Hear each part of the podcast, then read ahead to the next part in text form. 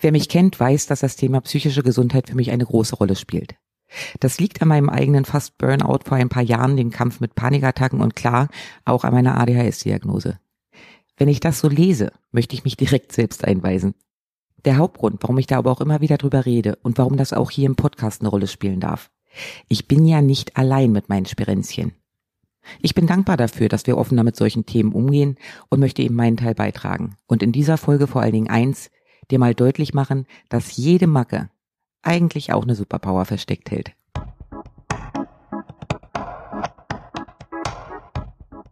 Hallo, mein Name ist Ina Mewes, ich bin freie Werbetexterin, Content Coach und Squirrel Brain. Hier im Podcast geht es um Content, logisch. Darum, wie du als Unternehmer oder Unternehmerin mit den richtigen Worten deine Kunden erreichst. Es geht aber auch darum, wie du als Selbstständige dein Business auf die Reihe kriegst, wenn dir gefühlt ständig irgendwelche spannenden Nüsse durch dein Gesichtsfeld springen und es dir schwerfällt, den Fokus zu halten. Lass uns ehrlich sein. Irgendwie trägt doch jeder von uns mindestens eine Graube mit sich rum. Die einen verzetteln sich ständig, verpassen wichtige Termine oder fallen abends völlig erschöpft ins Bett, weil sie den ganzen Tag nur durchtrommeln. Andere sind super strukturiert und on point, bekommen aber einen Herzinfarkt und brechen in Tränen aus, wenn sie merken, dass bei einem Facebook-Post ein Komma falsch gesetzt ist. Viele, viele von uns kennen das Thema Panikattacken. Statistisch gesehen erwischt es sogar 25 Prozent der Gesamtbevölkerung.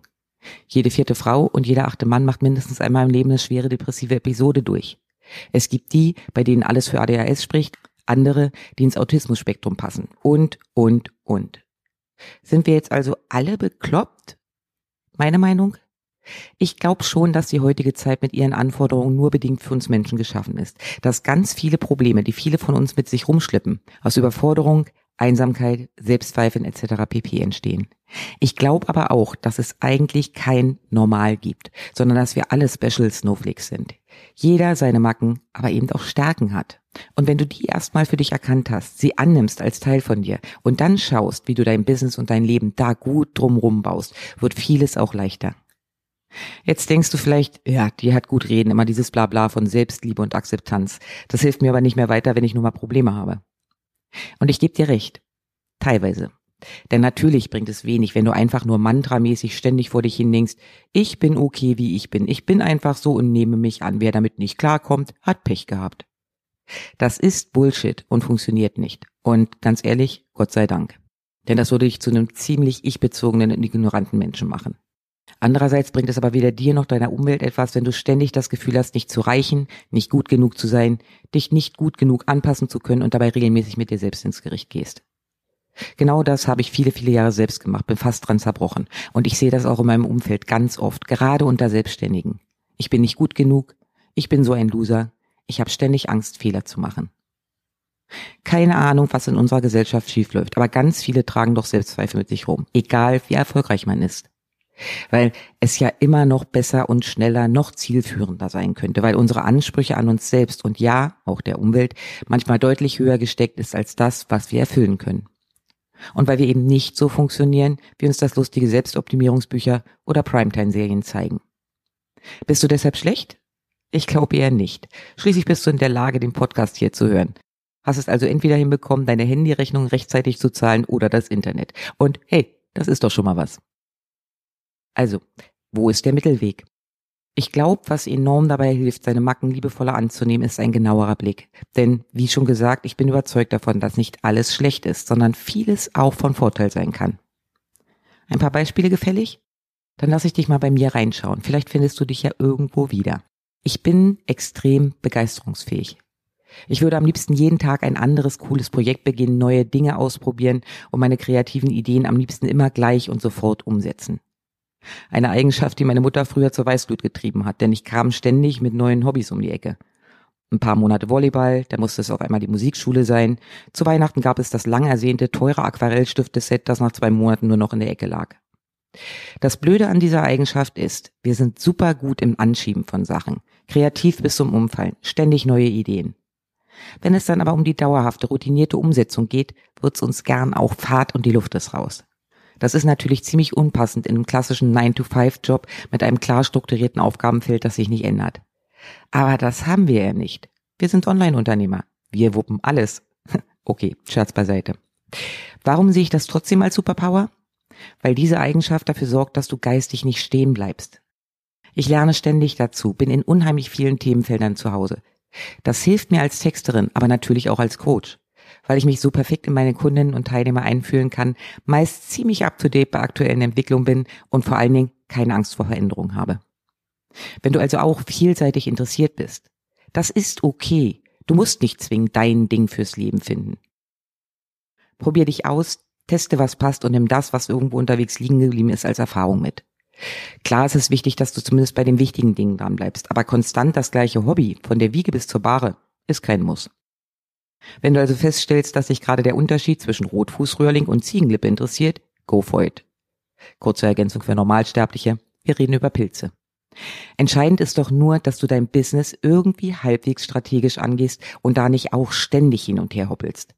Kleiner Tipp am Rande, dafür gibt's Coachings, auch bei mir. Oder du suchst dir Hilfe durch Mitarbeiter, denen die von dir gehassten Routineaufgaben leichter fallen. Kennst du das auch? Du weißt, du musst jetzt das und das machen, sitzt aber nur da, starrst den Bildschirm an und weißt nicht so richtig, wie du loslegen sollst. Welcher Schritt ist der erste? Was gehört alles nochmal dazu? Besonders heftig merke ich das, wenn ich keinen Zeitdruck habe und ich einfach nur viele Sachen erledigen müsste. Betonung liegt hier ganz stark bei müsste, denn ich komme nicht in die Gänge. Irgendwann tickt die Uhr dann allerdings doch ganz laut und ich leg hektisch los. Was ist daran bitte eine Superpower? Eine Eigenschaft, die zum Beispiel ganz viele ADHSler haben.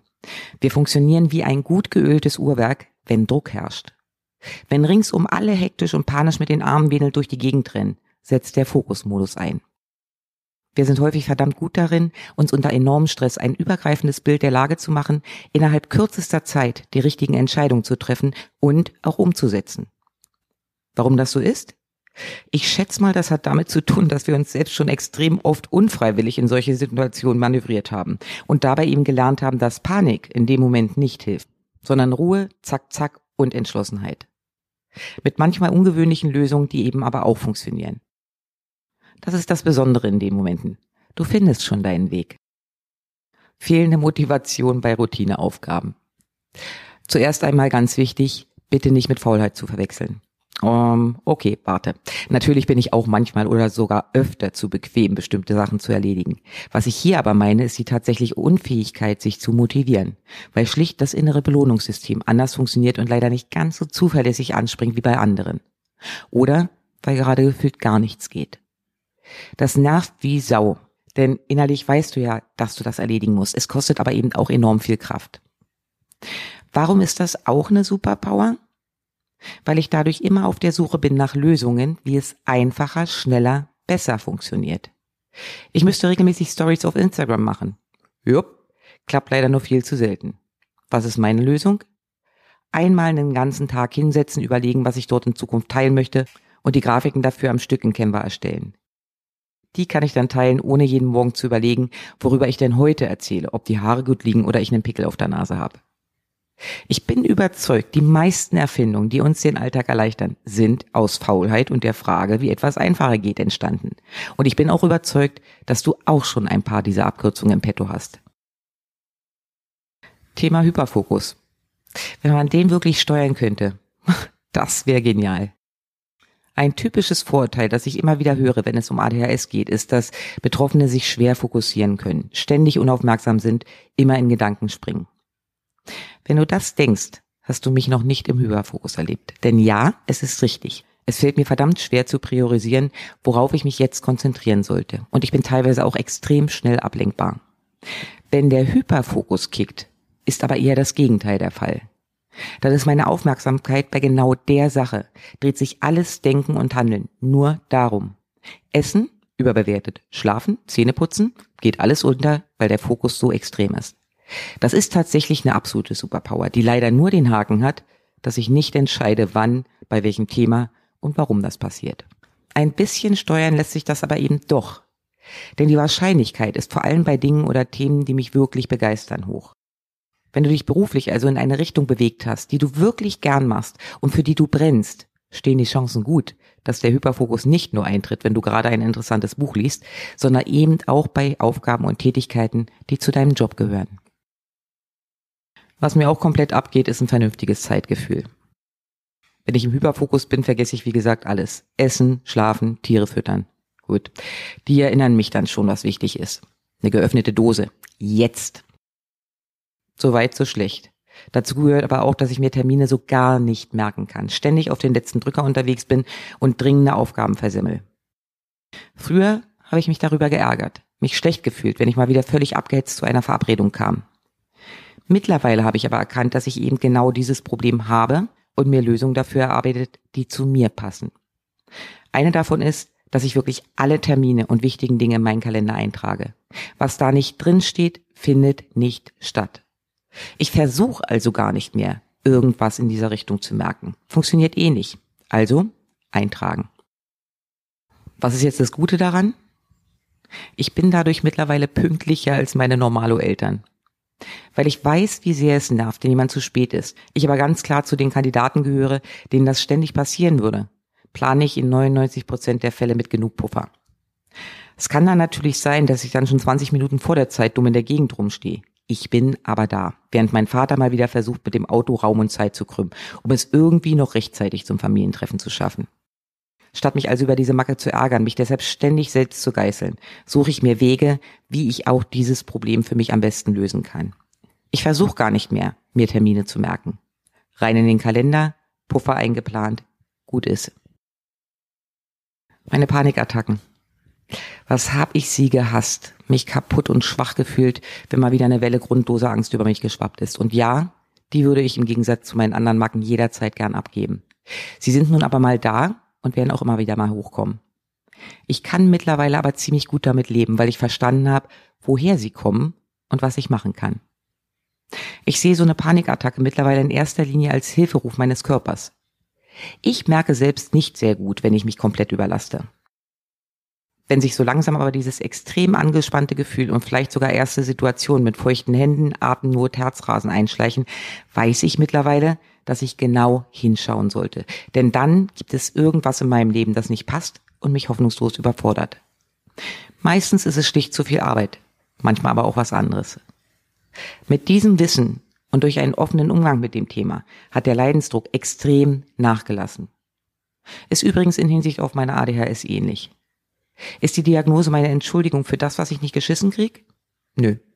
Sie hilft mir aber dabei, mich selbst besser zu verstehen mich zu akzeptieren, statt ständig in Selbstvorwürfen zu zerfließen und dadurch dann natürlich logisch richtig zu leiden und zu schauen, welche Wege für mich funktionieren, um doch irgendwie vernünftig klarzukommen, mein Leben und mein Business zu meistern. Klar kann ich versuchen, mich selbst zu optimieren. Bestimmte Aspekte meiner Persönlichkeit sind aber unweigerlich da und gehen auch nicht weg.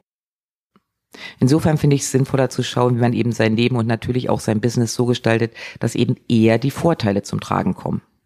Dafür musst du dir die aber auch erstmal bewusst machen. Das war heute wieder mal ganz viel Ina, was ich dir einfach nur mitgeben möchte. Du bist okay, wie du bist. Trau dich ruhig mal genauer drauf zu schauen, was dich bei dir selbst am meisten nervt. Und dann geh mal in die andere Perspektive. Es gibt mit Sicherheit Aspekte, die eigentlich von Vorteil sind.